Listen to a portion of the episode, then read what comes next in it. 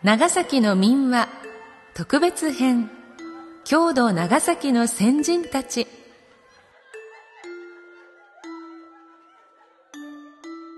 NOC、NOCS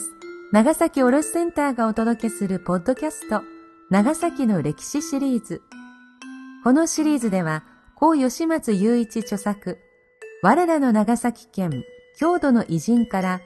歴史上著名な方それぞれの地域で記憶され、尊敬されている方々のエピソードを集め、全10話、長崎の民話特別編、郷土長崎の先人たちとして配信するものです。このポッドキャストは、500年近く外国交易が行われ、西洋や中国の先進的な学問、文化が流入した長崎の地に芽吹いた尖閣者、先駆者、そして身をもって郷土に尽力された方々の自歴を紹介しようという試みです。郷土長崎の先人たちの業績を語り継ぎ、子供たちの今後の人生の糧になればという企画です。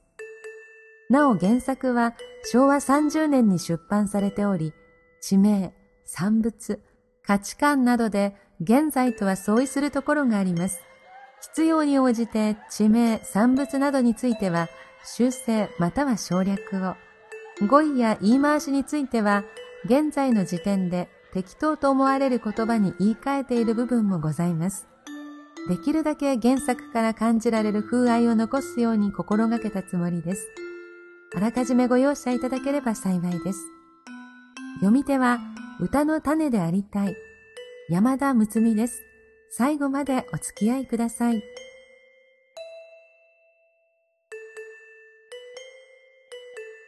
今回の配信は株式会社商工組合中央金庫のご協賛により NOC 長崎卸センター NOCS 長崎卸センターサービスがお送りいたします。今回は表題の著書から26聖人の巻を朗読させていただきます。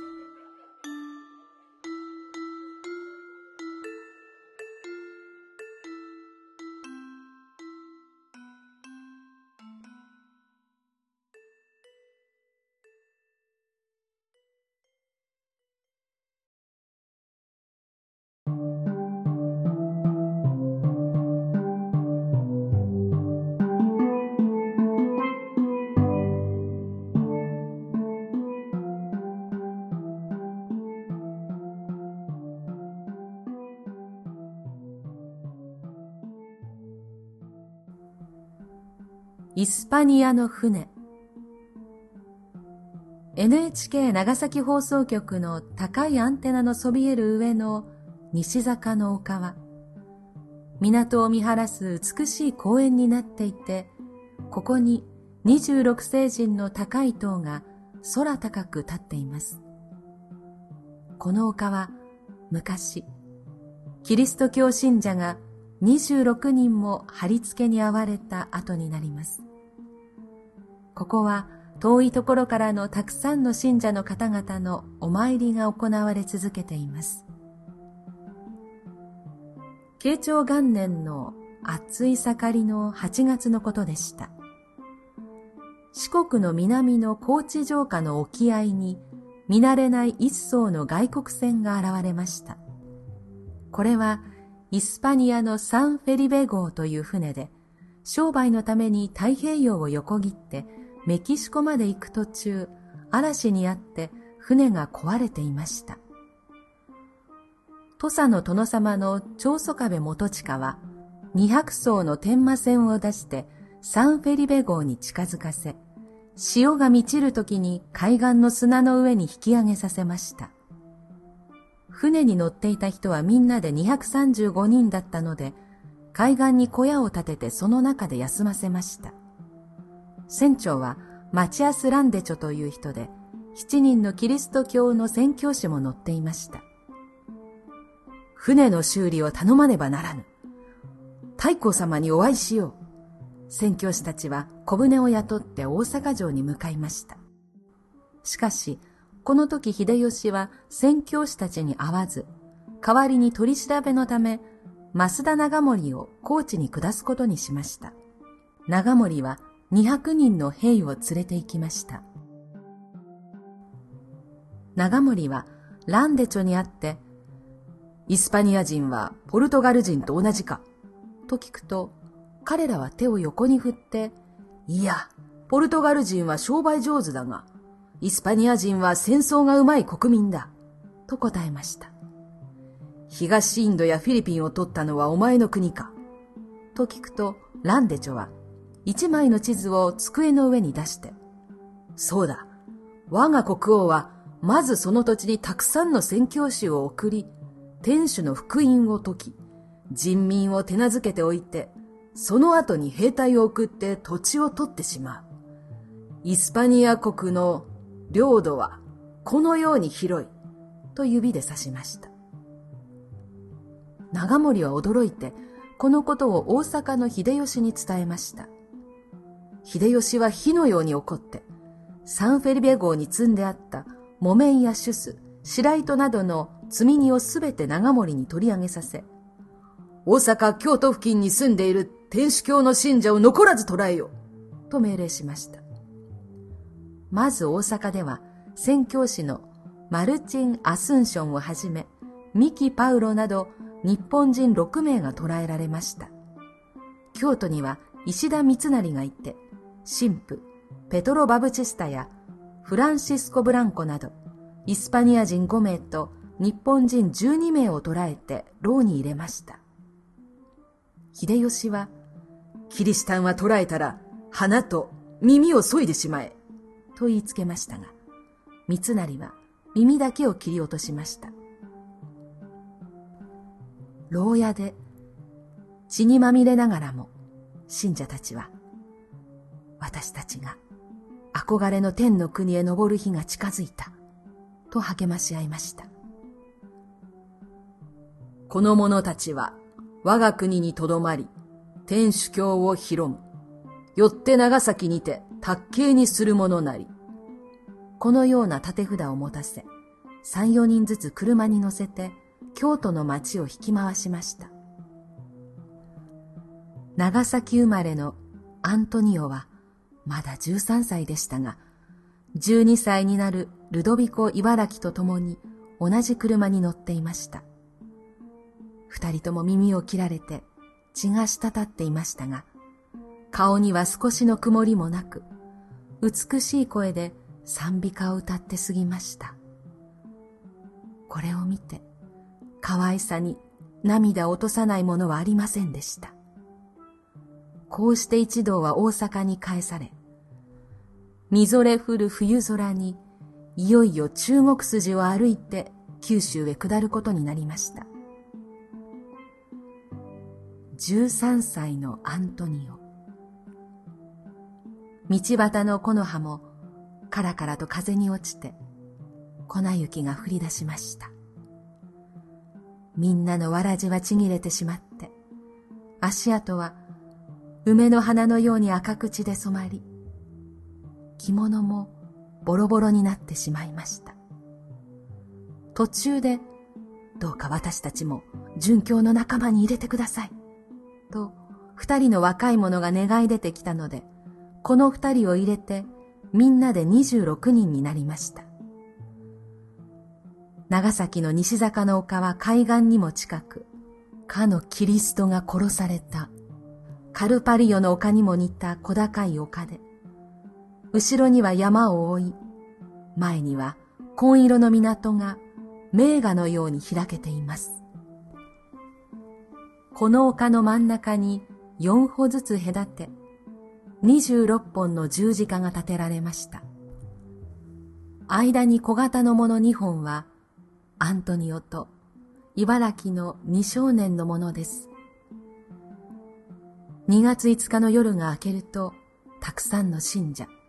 見物人、守備の兵隊たちがぞろぞろと丘の上に登っていきました。大村湾は船で渡り、都議に上陸した26の人たちは、ぞろぞろとここに惹かれ登ってきました。バブチスター神父をはじめ、6人の宣教師を中心に、10人ずつ分かれて十字架に縛り付けられました。この時、港の漁船から一人の青年が海を泳いできて、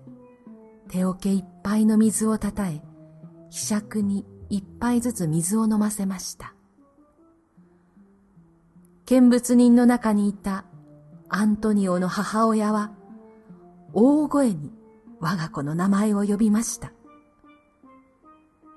一人の役人は、アントニオの傍らに近づいて、お前はまだ若い。今日の殉教は思いとどまれ。父や母はお前を楽しみにしている。と言うと、アントニオは十字架の上から、お母さんのところに数珠を投げて、お母さん、私は長い間憧れていた天国へ行くのです。どうか、私の幸福を妨げないでください。と叫びました。そうして傍らに十字架にかけられているバブチスタ神父に、神父よ、神の喜びを称えましょう。と言うと、神父は天を向いて目をつむりお祈りをしているので、一人で美しい声で賛美歌を歌い、胸を二本の槍で突き刺されました。あちらこちらに赤いしぶきがほとばしりました。パウロ・ミキは、我が魂は今や天に帰ると人々におしまいの説教をしました。彼は織田信長の家来で最も有名な説教者でした。人々は、わあと叫んで十字架に近づき、争って手ぬぐいやハンカチに血を受けました。殉教者の血を受けると、必ずその人は幸福になれると信じられていたからです。パウロ・ミキたちの血を一人のイタリアの兵隊が帽子で受けて帰りましたが、これは2ヶ月も暖かだったと言われています。これから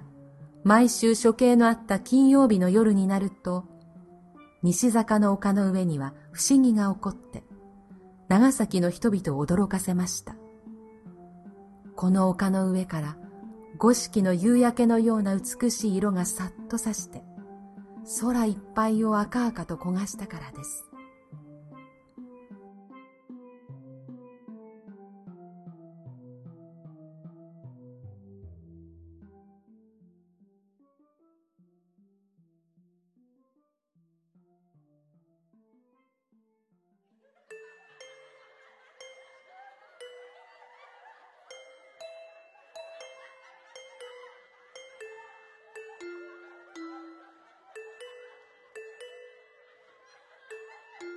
26世人の巻、